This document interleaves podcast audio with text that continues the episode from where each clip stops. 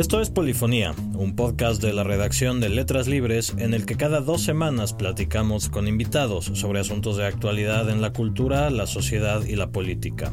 Yo soy Emilio Ribaud. En las próximas semanas, Colombia firmará un acuerdo de paz que pondrá fin al conflicto armado más largo de América Latina, que ha durado más de medio siglo y ha dejado por lo menos 220.000 muertos, de los cuales el 81%, 180.000 eran civiles, 27.000 desaparecidos y 5 millones de desplazados. Desde 1984, tres intentos por lograr una paz negociada con las Fuerzas Armadas Revolucionarias de Colombia, las FARC, la guerrilla más grande y antigua del país, han fracasado. Esta negociación comenzó formalmente el 26 de agosto de 2012, cuando representantes del gobierno de Colombia, encabezado por Juan Manuel Santos, y de las FARC, firmaron un acuerdo general para la terminación del conflicto y la construcción de una paz estable y duradera. Con los gobiernos de Cuba y Noruega como garantes, ambas partes se comprometían a iniciar conversaciones sobre una agenda de seis puntos. Política de desarrollo agrario integral, participación política, fin del conflicto, solución al problema de las drogas ilícitas, víctimas y, finalmente, los mecanismos para la implementación, verificación y refrendación del acuerdo. El 24 de agosto de 2016, tras cuatro años de negociaciones, el gobierno y las FARC anunciaron que habían llegado a un acuerdo final. El acuerdo será firmado en una fecha aún por definirse y deberá ser refrendado por los ciudadanos colombianos en un plebiscito que se efectuará el día 2 de octubre. De ganar el sí, las FARC se concentrarán en las llamadas zonas veredales transitorias de normalización. En ellas, en un periodo de 180 días, se efectuará el desarme, supervisado por la ONU, y las fuerzas desmovilizadas se prepararán para su reintegración a la vida civil. Las negociaciones fueron criticadas desde un principio por el Partido del Centro Democrático, fundado por el expresidente Álvaro Uribe, opositor del presidente Santos y del acuerdo de paz. El debate en torno a decirle sí o no al acuerdo ocupa actualmente las páginas de los diarios colombianos. Por otro lado, las negociaciones con el Ejército de Liberación Nacional, otro de los grupos que ha participado en el largo conflicto colombiano, están detenidas y existe una ofensiva en curso contra los miembros de las bandas criminales que son remanentes de grupos paramilitares desmovilizados durante el gobierno de Uribe. La paz completa no es aún evidente. Para discutir las virtudes del acuerdo de paz, las perspectivas de la paz en Colombia y cómo atender las heridas del conflicto, unos días antes del anuncio de la culminación de las negociaciones, hablamos con Héctor Abad Faciolince, escritor y periodista colombiano. Héctor Abad Faciolince, bienvenido. Gracias por estar en este podcast. No, gracias a ustedes por invitarme. Te pediría para comenzar, y entiendo que es un asunto largo, pero ¿cuál es el origen del conflicto con las Fuerzas Armadas Revolucionarias de Colombia? Yo creo que los orígenes de los conflictos en Colombia y en toda América Latina son multicausales. Tienen que ver con la posesión de la tierra, la propiedad de la tierra, la desigualdad, las injusticias, pero también con ciertas condiciones que hacen que en ciertas partes los conflictos duren más o se perpetúen. Por ejemplo, es necesario que haya mucha riqueza, porque sin dinero no se pueden financiar guerras de larga duración y esa riqueza se ha sacado bien sea de la cocaína o de la heroína o de la marihuana o de otras actividades ilegales como el secuestro que en Colombia llegó a ser enorme. Entonces hay unas condiciones objetivas que producen ese surgimiento que tienen que ver con condiciones sociales, pero luego otras eh, características de cada país que podrían explicar que en Colombia hayan sido tan duraderos eh, y tan difíciles de terminar. Las causas, eh, unos señalan ponen el acento más a un lado que en otros, pero son tan complejas que yo no quisiera entrar aquí en los detalles. Es difícil saber por qué. Y una de ellas es también la gran tradición de violencia en Colombia y de guerras civiles y de disposición de, de armamentos y de cierto entrenamiento de personas normales por parte del narcotráfico. Todo esto que yo te vengo señalando son motivos que explican tanto el origen como la prolongación y la permanencia de conflicto armado en Colombia y de varios conflictos con varios grupos armados, no solo con las FARC, sino también con el ELN y con otros grupos que ya se han desmovilizado, como el M-19 o el EPL. Este no ha sido el primer intento por negociar la paz. ¿Por qué consideras que esta vez el resultado ha sido un poco más exitoso?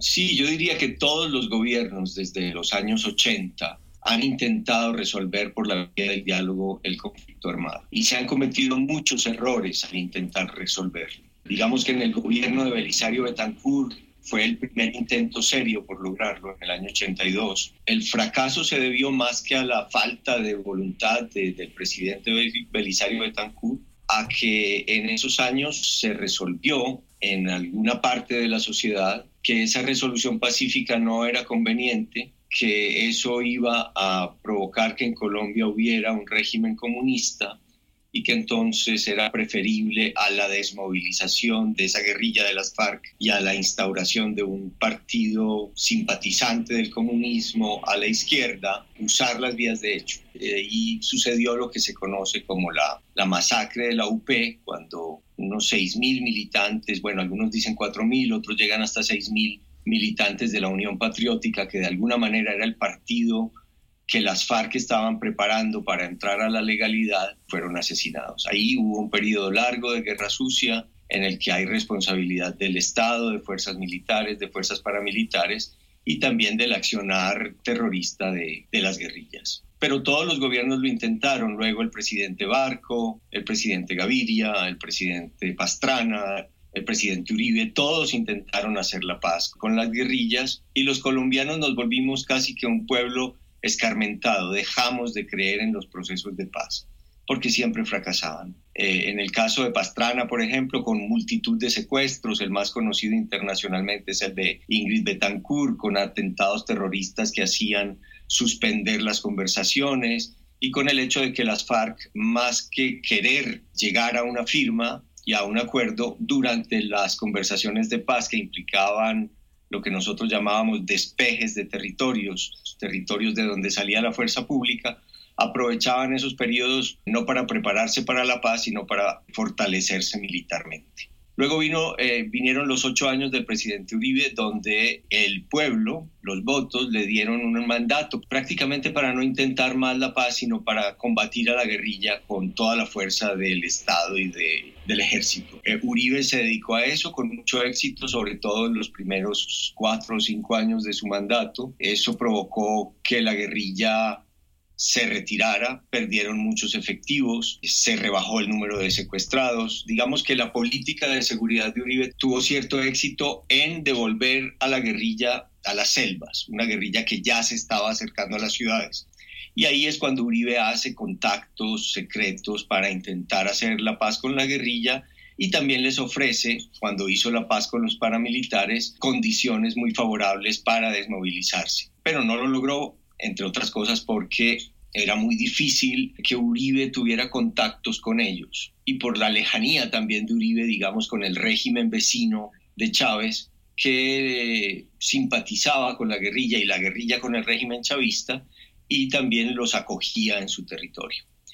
Cuando entra Santos, lo primero que hace es eh, una distensiona las relaciones con Chávez, no porque sintiera simpatía por Chávez, sino porque quería hacer la paz con la guerrilla. Y esa primera condición de distensión con el gobierno de Chávez es, eh, es lo que posibilita estas conversaciones de paz. Además, como hay una gran experiencia en los procesos fracasados de todos los gobiernos anteriores, Pastrana, Uribe, Barco, Belisario de Tancur, Gaviria, se configura un grupo mucho más especializado, con asesoría internacional, que eh, lo hace todo más seriamente. Y parece haber una serie de concesiones, como incluir a Chávez en el proceso de paz, como irse a negociar, digamos, en territorio enemigo, en el territorio donde las FARC se sentían seguras, es decir, en Cuba. Y entonces esa serie de, concesiones hacen que Uribe y, digamos, la derecha colombiana piense que se le está entregando toda la guerrilla. En realidad yo pienso que es una jugada muy inteligente porque no se negocia en Colombia despejando territorios que la guerrilla podía usar para fortalecerse. No se hace un cese al fuego, se dialoga durante, durante la guerra y la inclusión de Venezuela y de Cuba, pero también de Noruega y de Chile, crea como un equilibrio y, una, y un clima de confianza que creo yo es lo que explica el relativo éxito que han tenido estas conversaciones. Hablemos un poco del acuerdo. Es un acuerdo que tiene un alcance grande, no se limita nada más como a pactar las, el detalle de cómo se van a terminar las agresiones, sino que incluye el desarrollo agrario, la sustitución de cultivos ilegales, en fin. ¿Cuáles son los puntos que te resultan más interesantes de, de este acuerdo? Yo diría que hay algo fundamental antes de sentarse en la mesa de La Habana, el gobierno exigió que la guerrilla no volviera a secuestrar.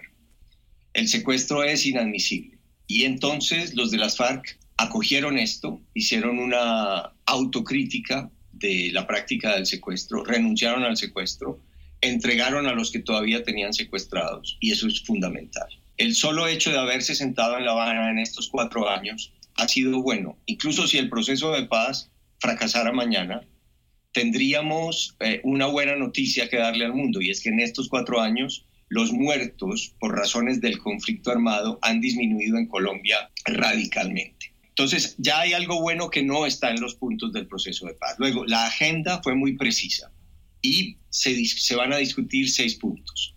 Desarrollo agrario integral, participación en política, fin del conflicto, drogas ilícitas, víctimas. Y por último, implementación, verificación y refrendación del acuerdo de paz. Son puntos muy importantes, pero al menos le dan a la agenda unos límites precisos. No vamos a hablar de todo lo divino y lo humano. No vamos a discutir el modelo de Estado que se va a hacer.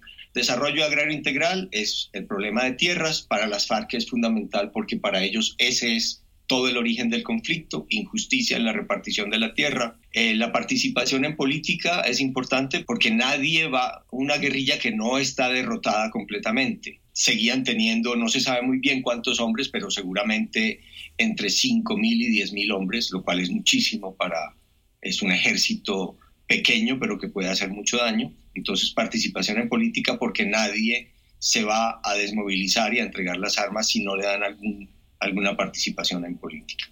Y lo más importante es el punto de víctimas, que es, que es el que define cómo, de alguna manera, la guerrilla, pero también el resto de la sociedad, incluyendo al Estado, va a reconocer con verdad a las víctimas y las va a reparar.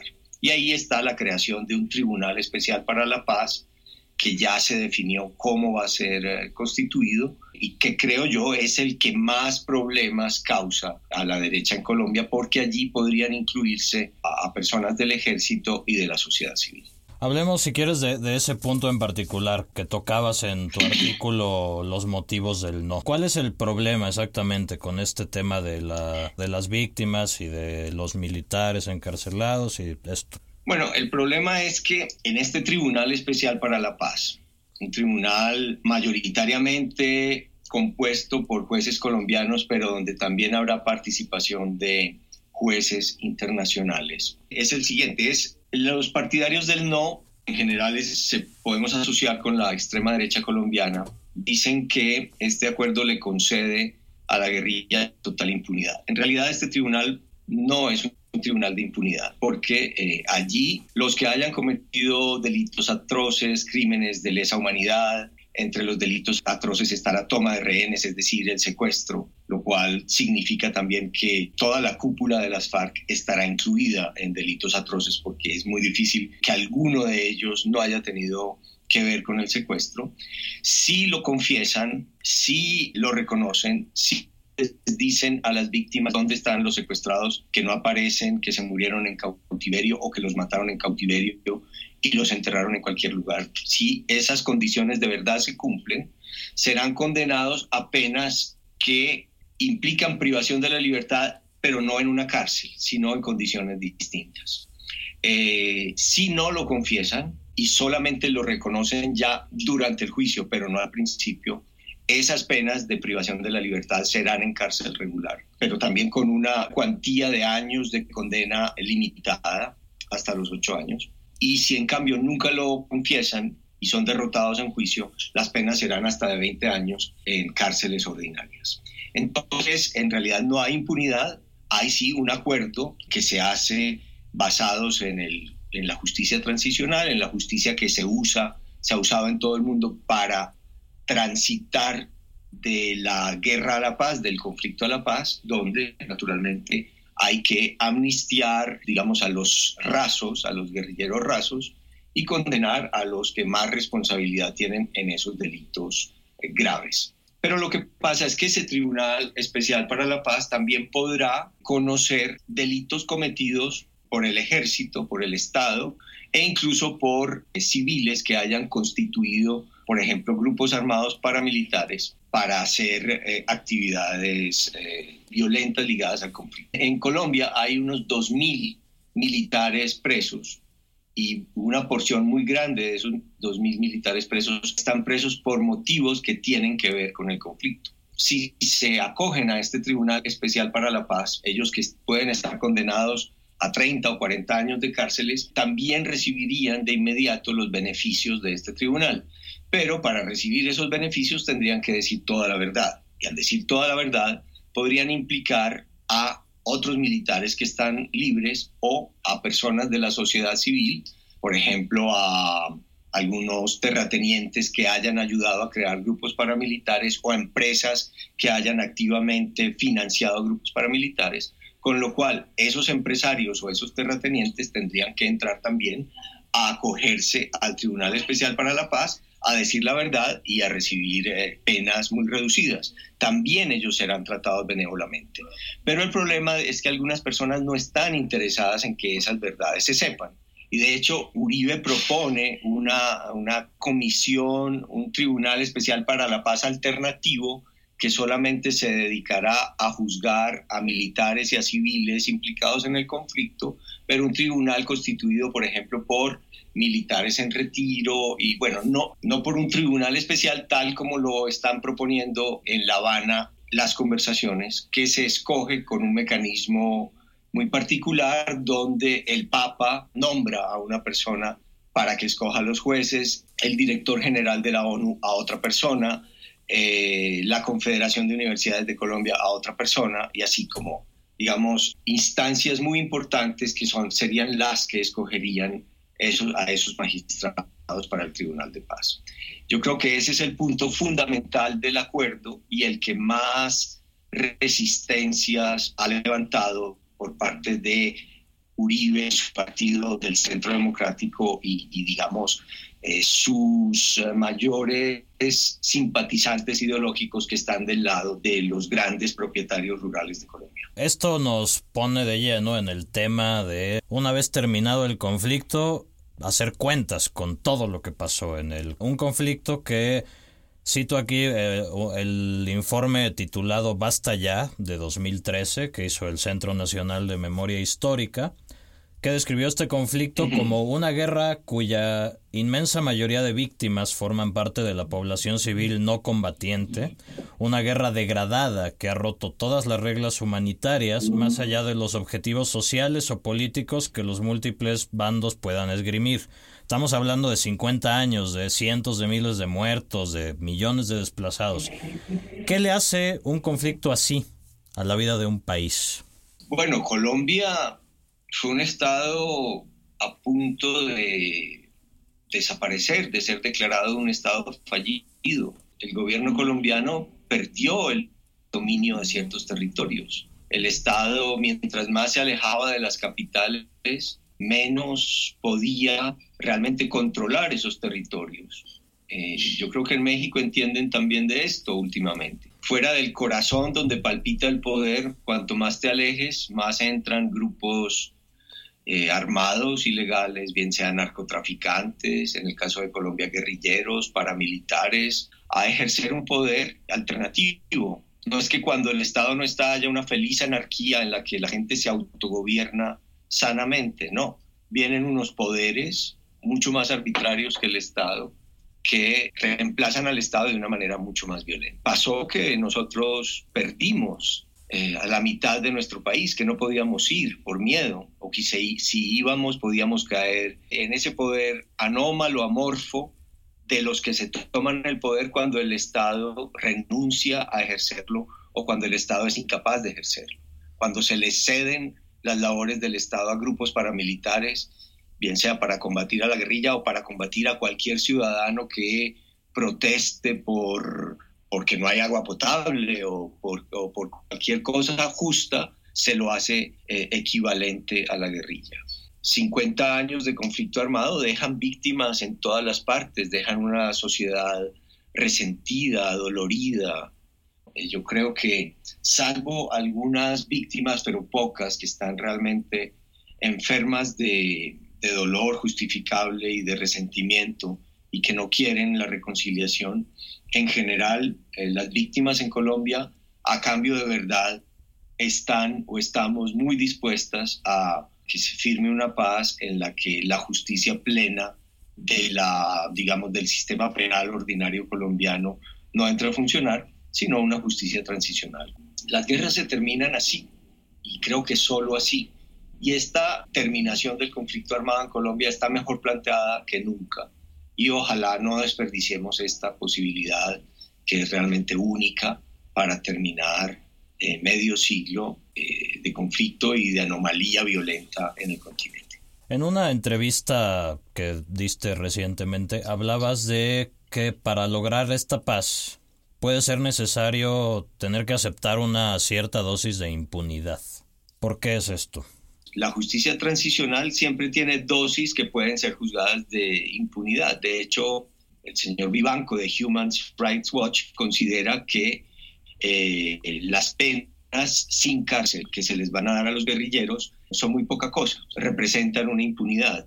Yo personalmente también habría preferido, y creo que habría sido incluso mejor para la misma guerrilla, que estas personas que reconozcan delitos de lesa humanidad crímenes atroces pasaran al menos unos años en unas cárceles ordinarias.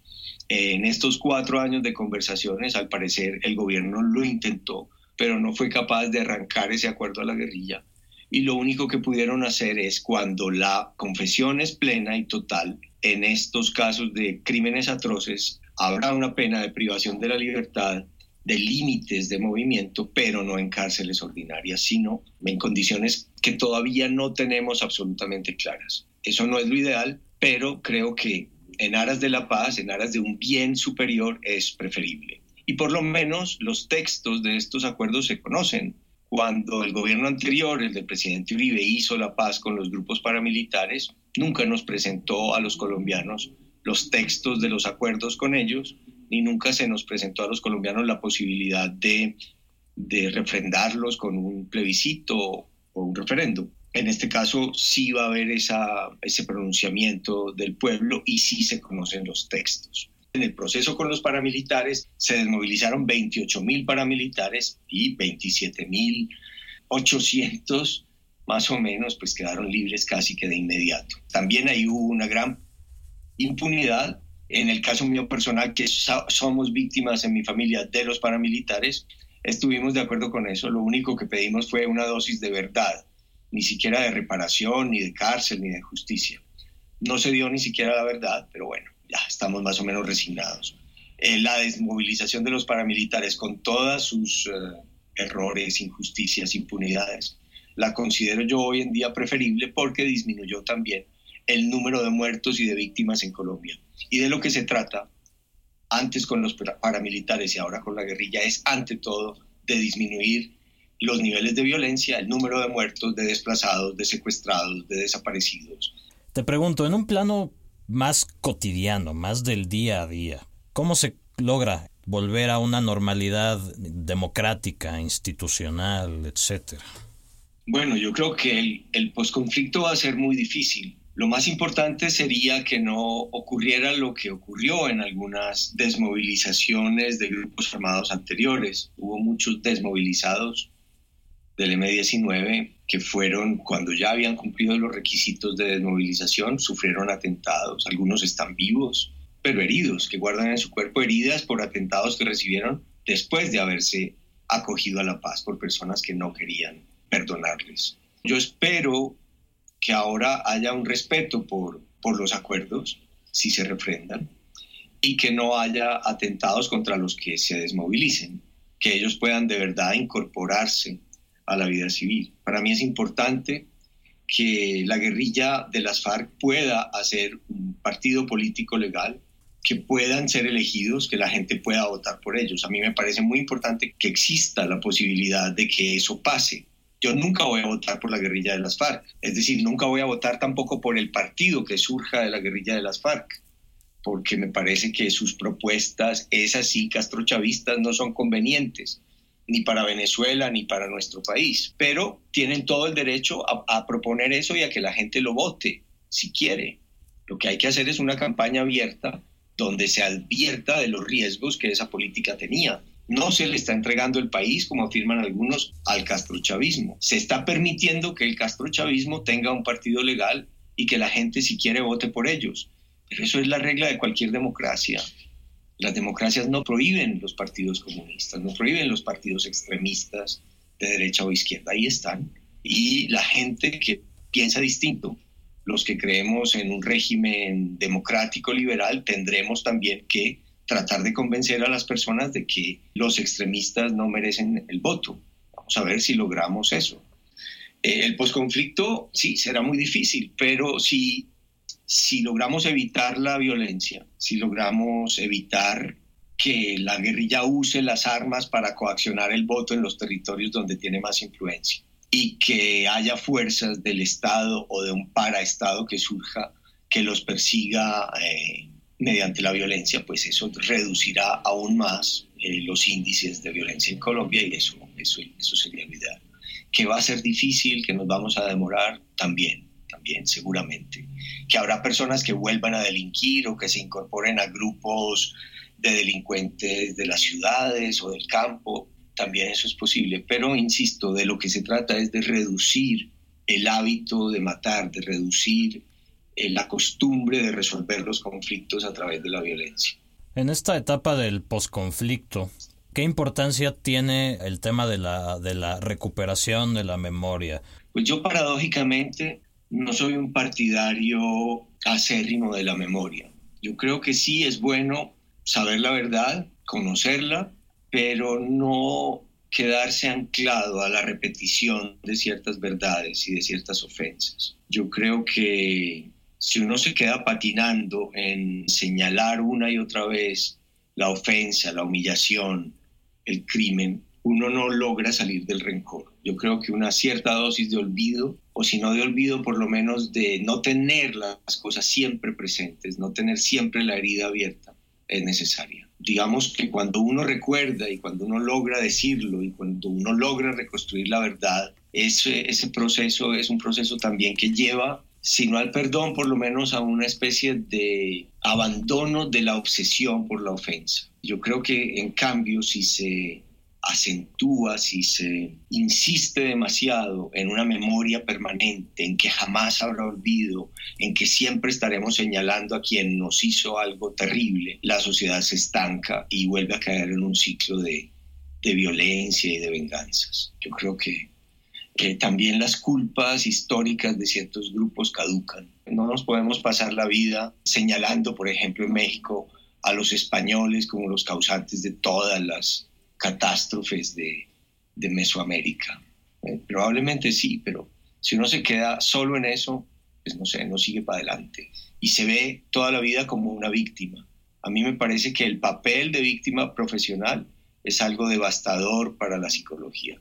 Yo creo que uno tiene que dejar de ser víctima. Y uno deja de ser víctima cuando conoce la verdad, cuando la recuerda, cuando la escribe, cuando la muestra, pero cuando sigue adelante sin estar señalándola todo el tiempo. El acuerdo, como ya mencionamos, todavía tiene que refrendarse en este plebiscito, que de pronto parecería que en la discusión pública el plebiscito se ha convertido también en un poco en una evaluación de la presidencia de Santos. ¿Tú percibes incertidumbre en torno al refrendo del acuerdo en el plebiscito? Lo que pasa es que los políticos son muy habilidosos y intentan que el plebiscito no sea sobre los acuerdos de La Habana, sino que sea, como ven que los índices de popularidad de Santos son muy bajos, intentan hacerlo equivaler a un plebiscito sobre Santos sí o Santos no, pero no, no es eso.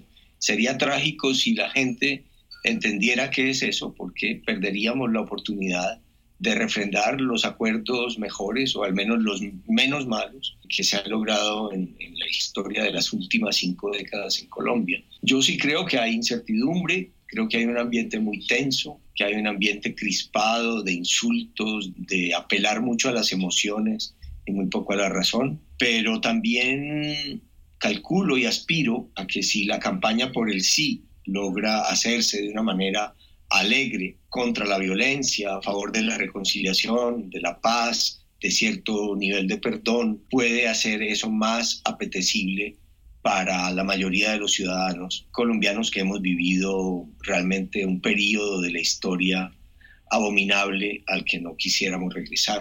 Independientemente de la firma o no del acuerdo con las FARC, todavía está en activo el Ejército de Liberación Nacional, todavía están bandas criminales, remanentes de los grupos paramilitares. ¿Tú crees que firmar la paz, la, eventual firma de la paz con las FARC, conducirá a una paz completa, a, a acuerdos similares con el ELN, por ejemplo? No, es muy grave que no se haya logrado empezar unos diálogos también con el ELN pero esta es una guerrilla mucho más dogmática, es una guerrilla casi que religiosa, su origen es muy religioso. Y ellos no han querido aceptar una condición elemental que el gobierno les ha puesto, que es renunciar al secuestro como arma de lucha antes de sentarse a dialogar en, Ecuador, creo que les han propuesto donde sea. En nada, ellos tienen secuestrado en este momento, por ejemplo, a un ex senador y a mucha gente, secuestraron a una periodista hace poco, una periodista hispano-colombiana. No quieren renunciar a esa arma eh, y la existencia de ellos podría implicar que algunos